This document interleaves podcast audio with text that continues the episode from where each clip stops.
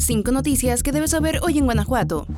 En Pénjamo, un joven asesinó a balazos a sus padres la noche del 24 de diciembre mientras preparaban la cena navideña. Ocurrió minutos después de las 8 de la noche en su casa de la calle Padre Antonio Torres, en la colonia Juárez, cuando un joven identificado como Cristian Mauricio comenzó a discutir con su madre y su padrastro, doña Luz Elena y don Miguel. De acuerdo con las primeras investigaciones, Cristian sacó un arma de fuego de entre su ropa y les disparó en varias ocasiones. Su hermano, que presenció los hechos, se enfrentó a él, logró quitarle el arma y someterlo. De acuerdo con los testimonios de los vecinos, el responsable tenía problemas de adicción y era violento, por lo que eran frecuentes los problemas con él. Tras el crimen, los cuerpos fueron trasladados al servicio médico forense y Christian fue entregado a las autoridades, mientras que los vecinos de la calle decidieron no continuar con la celebración navideña por respeto al deceso de la pareja.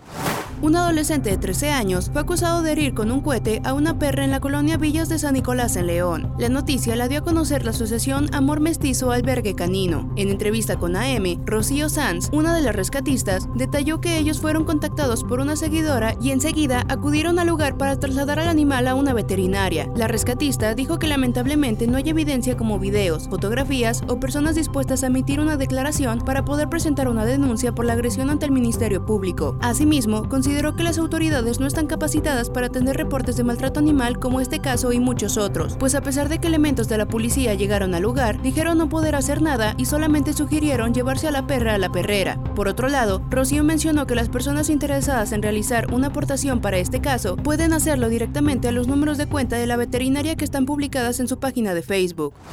Edificios de gobierno del Estado, municipales y escuelas en Guanajuato han apostado por utilizar la energía y ahorrar más de 6.6 millones de pesos anuales en la facturación eléctrica. Se trata de 21 centros de trabajo de la Administración Pública Estatal, dos centros de trabajo municipales, 26 escuelas de nivel básico y una escuela de nivel superior que cuentan con 1.781 módulos de paneles solares que tienen una capacidad de más de 747 kilowatts pico y que mitigan hasta 533 toneladas de dióxido de carbono al año. Así lo informó la Secretaría de Medio Ambiente y Ordenamiento Territorial, que a través del Programa de Sustentabilidad Energética de la Dirección General de Cambio Climático y Sustentabilidad Energética, buscan disminuir su facturación eléctrica, mitigar emisiones de gases de efecto invernadero provenientes del sector eléctrico y acelerar la transición enérgica a fuentes renovables de energía. De esta manera, la dependencia estatal apuesta por la ampliación de la red de edificios sustentables con baja huella de carbono, sobre todo porque se ve en Guanajuato un gran potencial en fuentes renovables de energía, ya que de acuerdo con la Comisión Reguladora de Energía, se ubica en la décima posición con la mejor irradiación solar.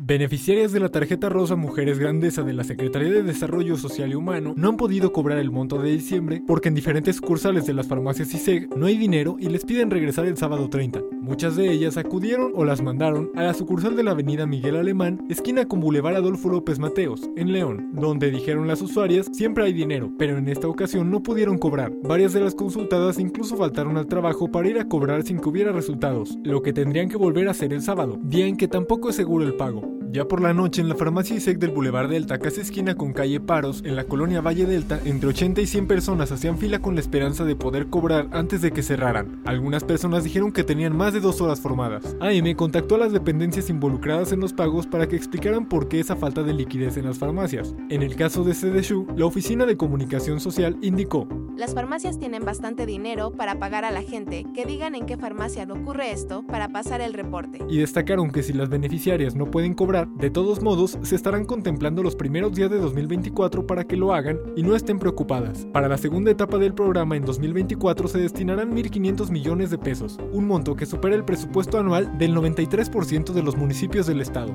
En el caso de las farmacias ISEG, se le preguntó a su personal de comunicación social sobre la razón de la falta de efectivo y si podían asegurar que para el sábado se habría solucionado el problema, sin que hubiera respuesta al momento de publicar esta nota.